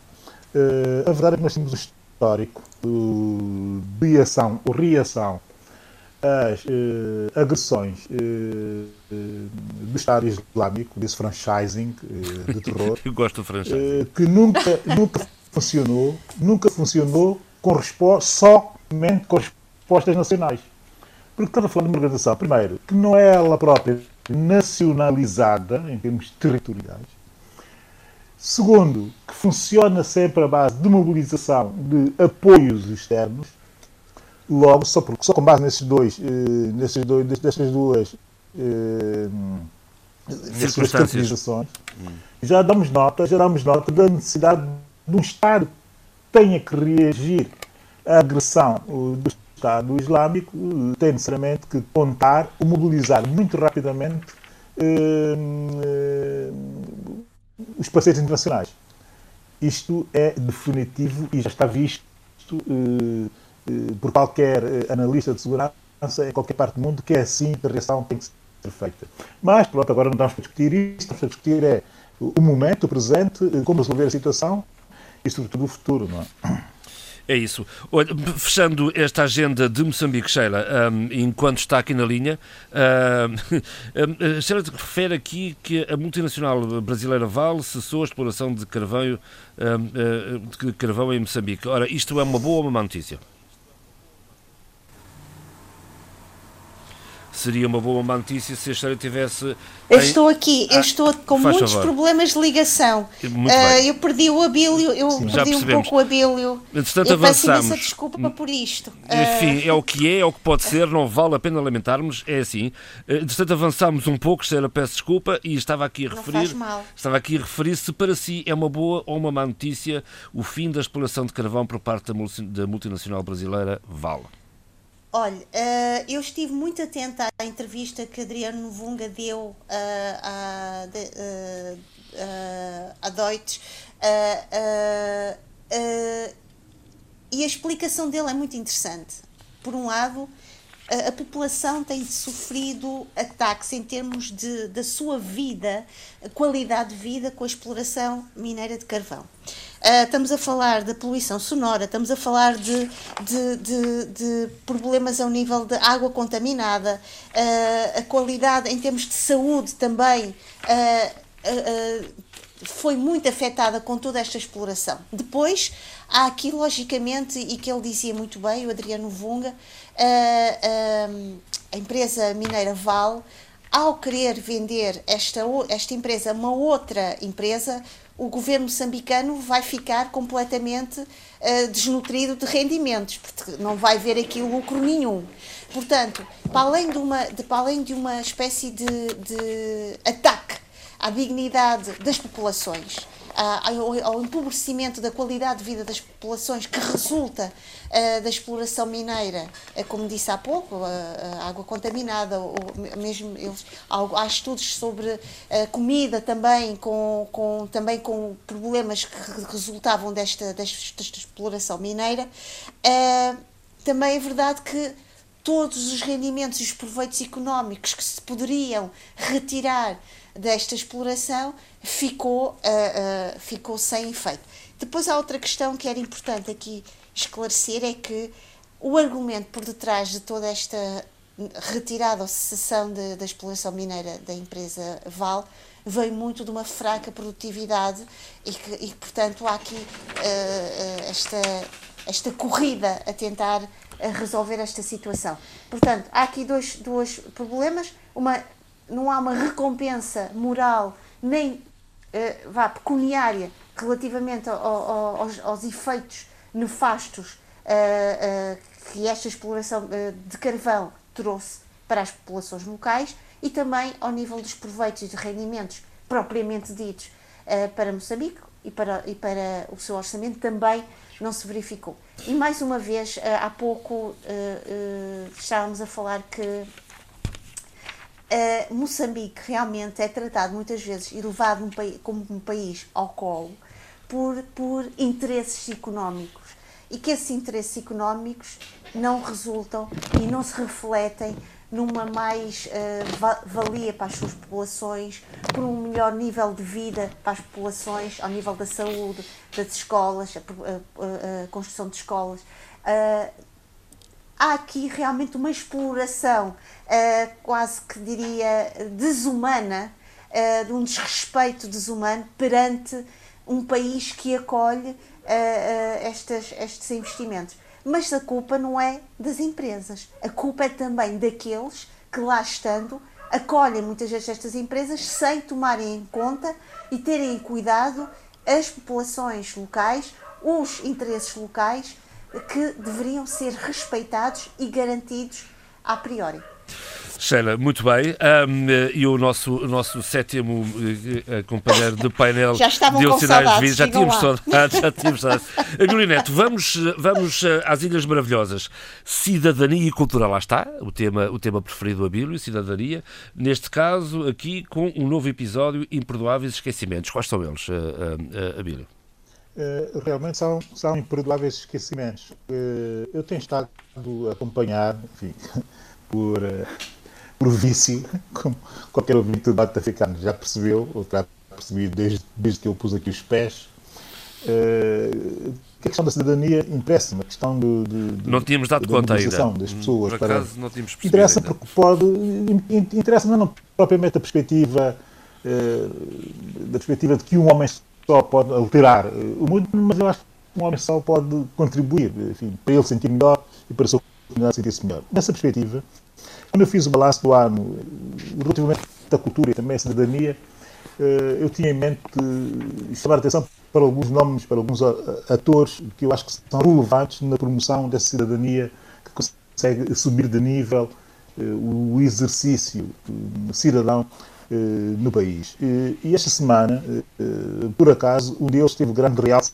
aqui na RDP África, que é o Adélcio Costa, uma espécie de ativista eh, contra o desperdício de água em São Tomé e Príncipe. Para muita gente isso pode parecer um despropósito, um país no Equador, com imensa chuva, e, e etc, etc, etc, que haja alguém a fazer ativismo para a água, para uh, uh, a racionalização da utilização da água, uh, para a, água potável. digamos, a administração de uma série Uh, uh, Abílio, pronto, e é isto, é, é o que. estamos fora, estamos fora. Eduardo, estamos dentro? Eduardo Fernandes, estamos dentro? Também estamos fora. Estamos sim, estamos longe. Então, olha, o, o Abílio caiu e eu vou, eu vou assim para abordarmos dois temas relativos, relativos à Guiné-Bissau, que têm a ver com a situação do ex-primeiro-ministro, já aqui abordada tantas vezes, e também um, a pensão para os antigos combatentes, um velho problema, um antigo problema da Guiné-Bissau. Quer começar pronto? Exatamente. Não, começo com a, a questão do, do, do ex-primeiro-ministro Aristides Gomes, que se encontra refugiado nas instalações das Nações Unidas em Bissau. Uh, a senhora ministra dos Negócios Estrangeiros, Suzy Barbosa, uh, manifestou um certo, uh, digamos, uma certa admiração pelo facto de, do, do primeiro-ministro encontrar-se refugiado quando na Guiné nenhum político está preso. Uh, acho isso um bocado, enfim, é, é, um bocado um certo exagero, porque uh, por menos pessoas que não são, que não foram alto, altos dirigentes políticos se encontram presos, né? antigos funcionários e, e, e várias outras pessoas.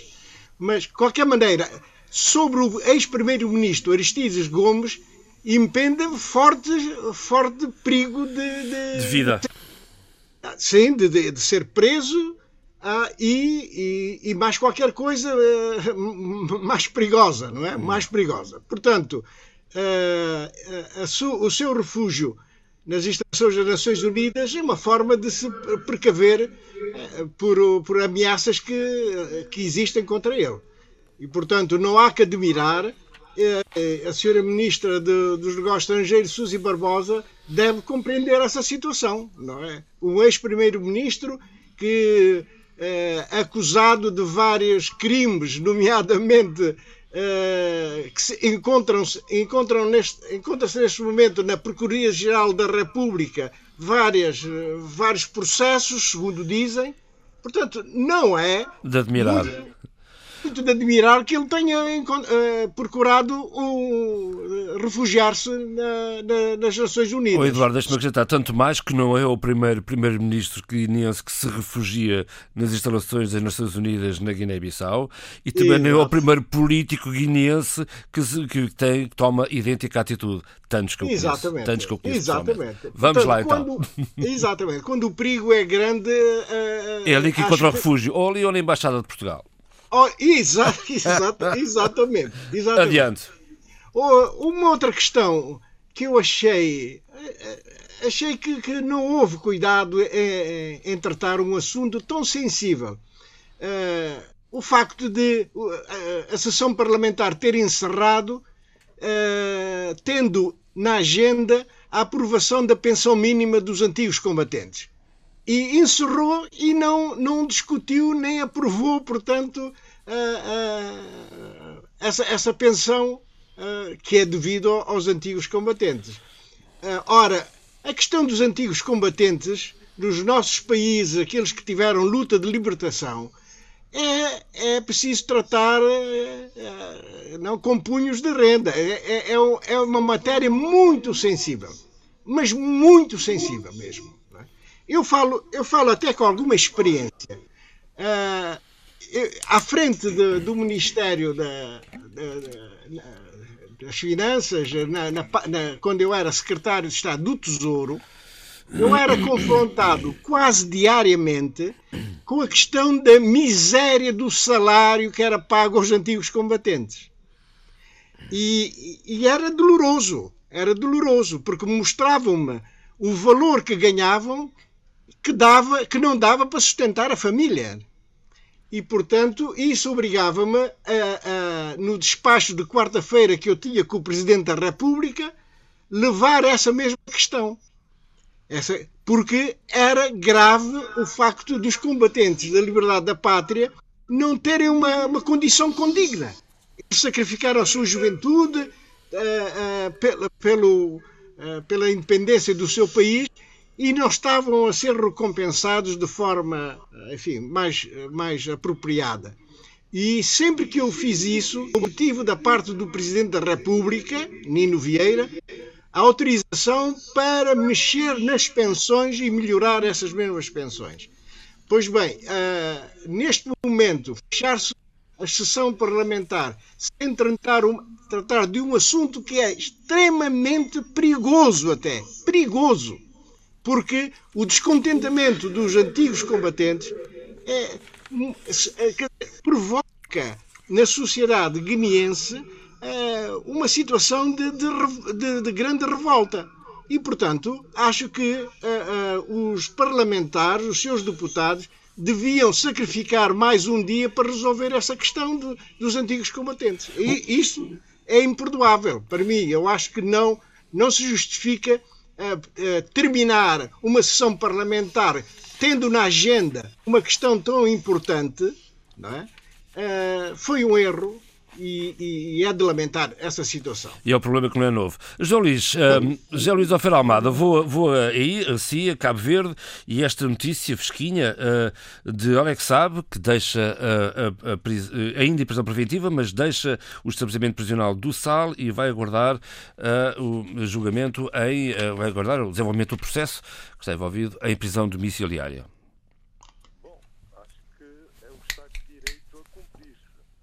Porque, segundo justificação do Procurador-Geral da República que promoveu uh, essa ação, uh, uh, o, o, prazo da prisão preventiva já tinha sido ultrapassada, como, aliás, vinham dizendo os advogados do Alex Saab desde o mês de novembro.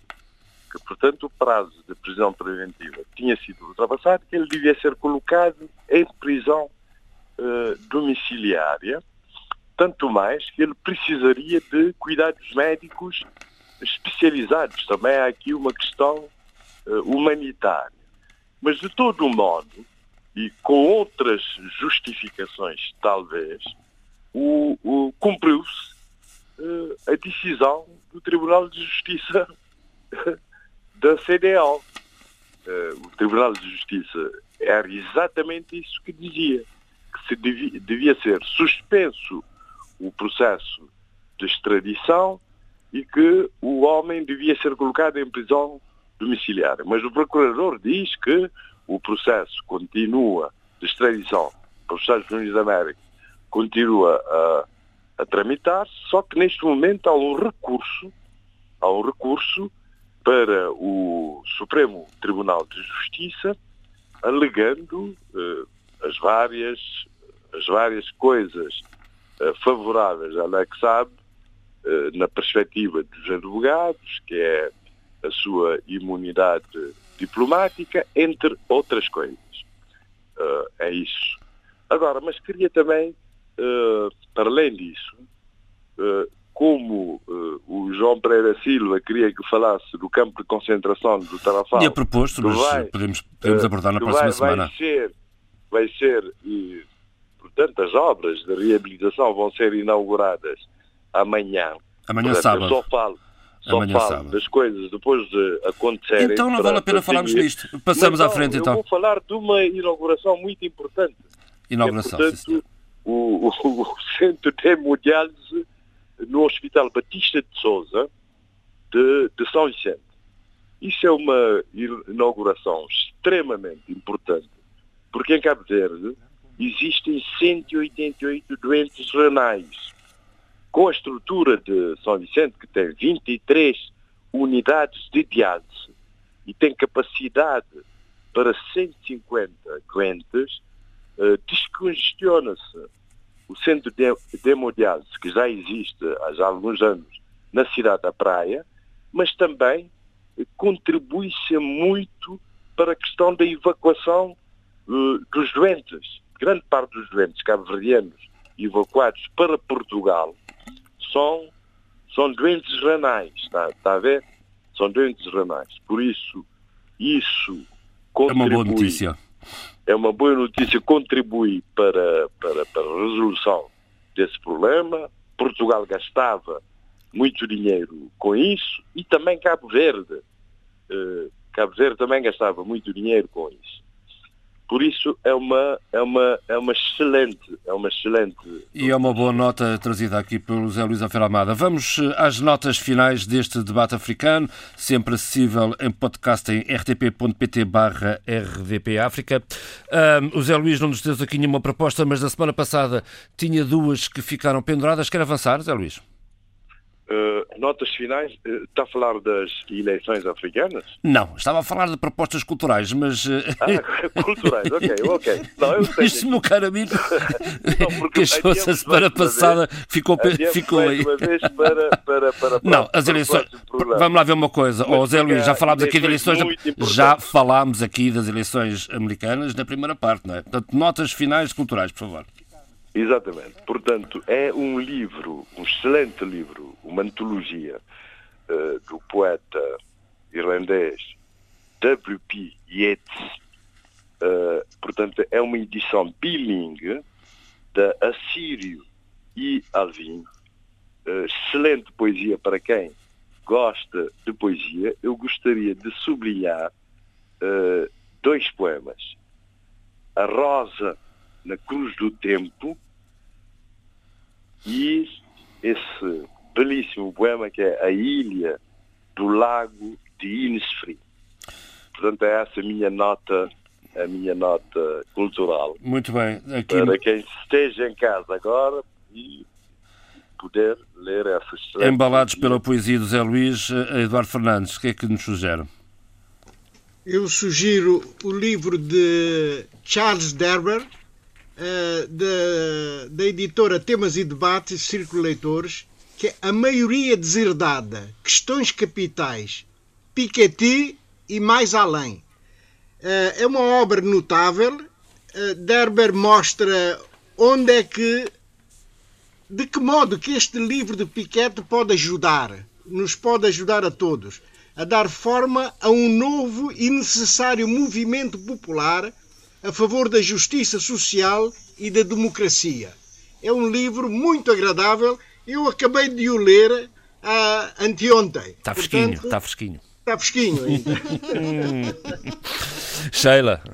Uh, eu vou sugerir uh, o poema de Amanda Gorman, The Will We Climb, que é um, um, texto belíssimo também, embora poético, e também a reedição uh, de um autor excelente, magistral, falo de Saúl Belot, Morrem Mais de Mágoa. também, só para deixar aqui uma nota de atenção, que um, estou a ler com uma, de uma maneira extremamente uh, apaixonada, o último romance de Miyakoto, O Mapeador de Ausências, que uhum. nos obriga a pensar de como o passado uh, está sempre presente nas nossas vidas e que é preciso uh, dialogar com ele e repará-lo. Isto no sentido porque estou a pensar no poema da Amanda Gorman e numa nova viragem uh, uh, política uh, dos Estados Unidos. E eu registro aqui esta, esta pequena provocação, um texto lindíssimo, embora poético. Ora bem, Adolfo, Adolfo não, Abílio Neto, se, se conseguiste voltar a estar connosco, as sugestões para esta semana? Continua autêntico, mas estás, estás no ar. Se, não consegui dizer nada, não é? É verdade. mas se conseguires dizer as notas finais, não está mal. Enfim, não se perde tudo. Bem, o livro, o, o, livro são dois livros do mesmo autor, John Le Carré, que eu queria fazer aqui essa, essa homenagem. Ah, sim, sim. Faleceu uh, em dezembro passado, não sei se quer se falamos sobre isso aqui, já não me lembro. O fiel jardineiro! Falámos, falámos, falámos, falámos. Falámos? Uhum. Não, não, não me lembro de termos falado, mas pronto, enfim, não. se não falámos, eu agora de repente estava estava a ver o obituário dele em várias, em vários, em vários, essa semana, em vários meios internacionais, e, e dei-me conta que afinal tinha lido demasiado John Le Carré, sobretudo nas férias, eh, enfim, esse, é essa um literatura de espionagem é um acompanhou-me muito. E, e, de facto o Fiel Jardineiro, mas mais que o Fiel Jardineiro, há um livro dele que eu aconselho vivamente a leitura, O Canto da Missão. Ainda está disponível uh, a, a, tradução, uh, e é de facto um grande livro, tem muito a ver com a diáspora africana, com essa espécie de consciencialização para o regresso à África da sua, da sua diáspora, seja ela boa, seja ela má, mas que regresse e que faça do continente, enfim, um espaço também de diversidade nessa perspectiva. E, finalmente, também homenagem ao Phil Spector, uh, Dronettes, uh, da, Ron, da Ronnie Spector, uh, Be My Baby, que é um clássico, faleceu agora Phil Spector, que era um, um personagem uh, de grandes consensos, enfim, tinha algo de louco e até de abjeto, se quisermos, mas que era um produtor e um escritor de canções, eh, sobretudo pop, rock e até soul, eh, de grande genialidade. Portanto, minha homenagem a Phil Spector com a sua maior criação, que são as The Ronettes, que é um grupo de três primas, que fez música extraordinária nos anos 60. Be My Baby é a sugestão de, de Bílio Neto neste debate africano, todo ele com os convidados à distância, com as uh, condições técnicas inerentes a esta circunstância, foi, foi possível. O apoio à produção é de, foi de Paula Seixas Nunes e Vitor Silva, o apoio técnico foi de João Carrasco. Fiquem bem, saúde!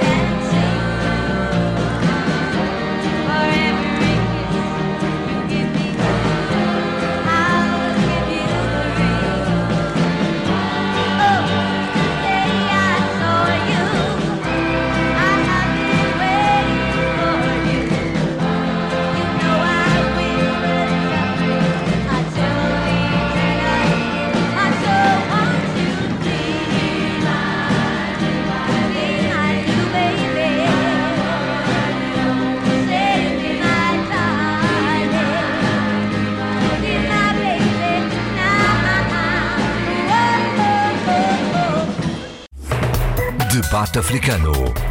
Cinco vozes. Cinco países. A análise dos principais assuntos da semana. Na IRDP África.